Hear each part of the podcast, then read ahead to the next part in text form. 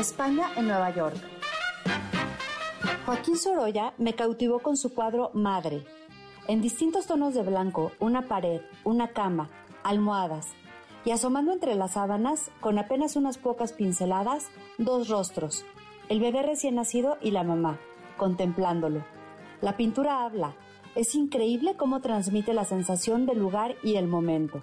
Esa genialidad para expresar lo que siente una mujer apenas al convertirse en mamá me hizo querer conocer todo lo que hubiera salido de su pincel. Y sí, ver Madre en vivo, en su casa Museo del Corazón de Madrid, me emocionó.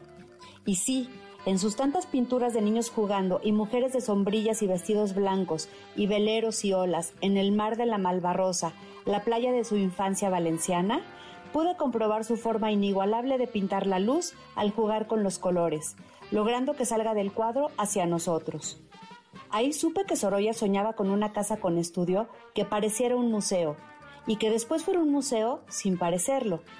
Y supe también que logró construir ese palacete con patio andaluz gracias al pago que recibió a cambio de la mayor obra que realizó, y que ésta se encontraba en Nueva York.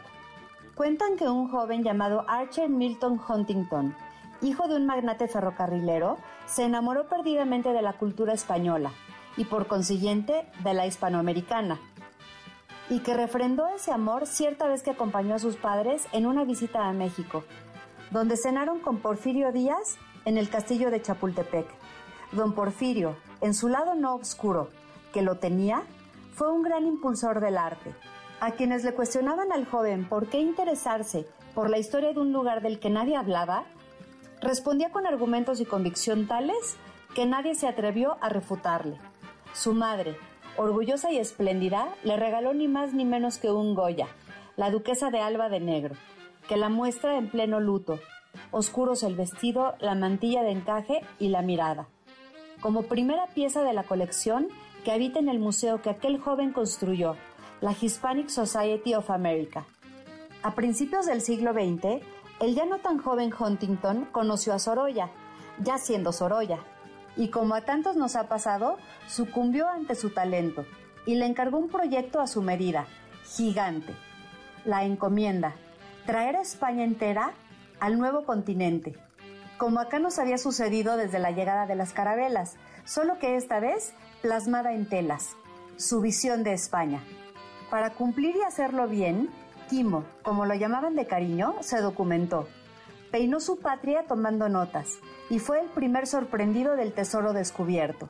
Se adentró en los parajes, paisajes rurales, costumbres y tradiciones. Los absorbió y representó no solo con la naturaleza, sino con personas que develan, además de facciones, su personalidad.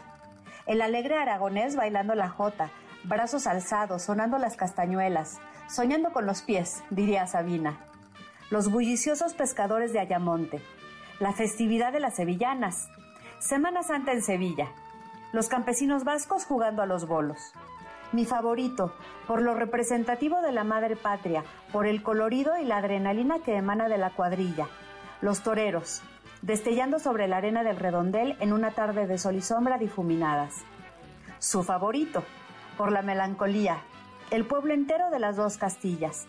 Viejos y niños, todos con trajes típicos, celebrando la fiesta del pan con el acueducto de Segovia y el Alcázar de Toledo como testigos, y los tamborileros, que al recordarlos los sigo oyendo.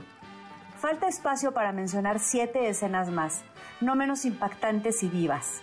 La sala, edificada ex profeso, tiene el total de las paredes tapizadas por los 14 óleos de gran formato que suman 60 metros lineales por casi 4 de alto, y que al pintor le quedaron cortos.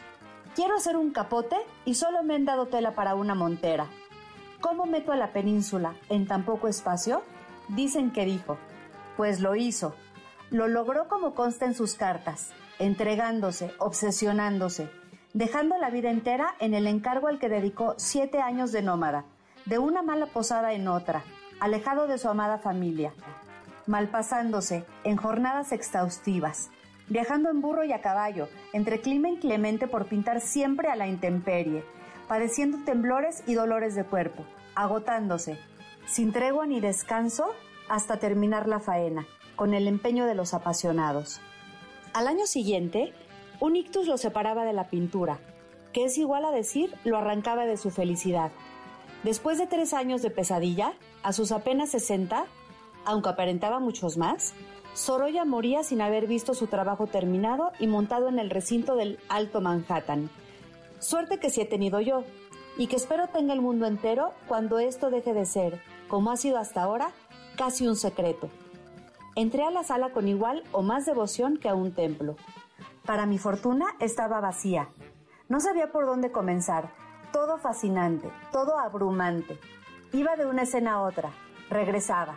Mis ojos me rogaban que me quedara todas las horas, que sabía, aun si las tuviera, no hubieran alcanzado. Me acercaba para descubrir las pinceladas sueltas del impresionismo que logran dar el detalle perfecto al mirar de más lejos. Lo que de cerca son manchas, de lejos son detalles. Genio entre los genios. Salí de ahí en contra de mi voluntad. No pude quedarme a admirar sus retratos de personajes ilustres, intelectuales y políticos, incluido don Porfirio. Por un buen rato intenté que nada interrumpiera las imágenes recién grabadas en mi mente de una España genuina, que quizás solo ahí siga existiendo.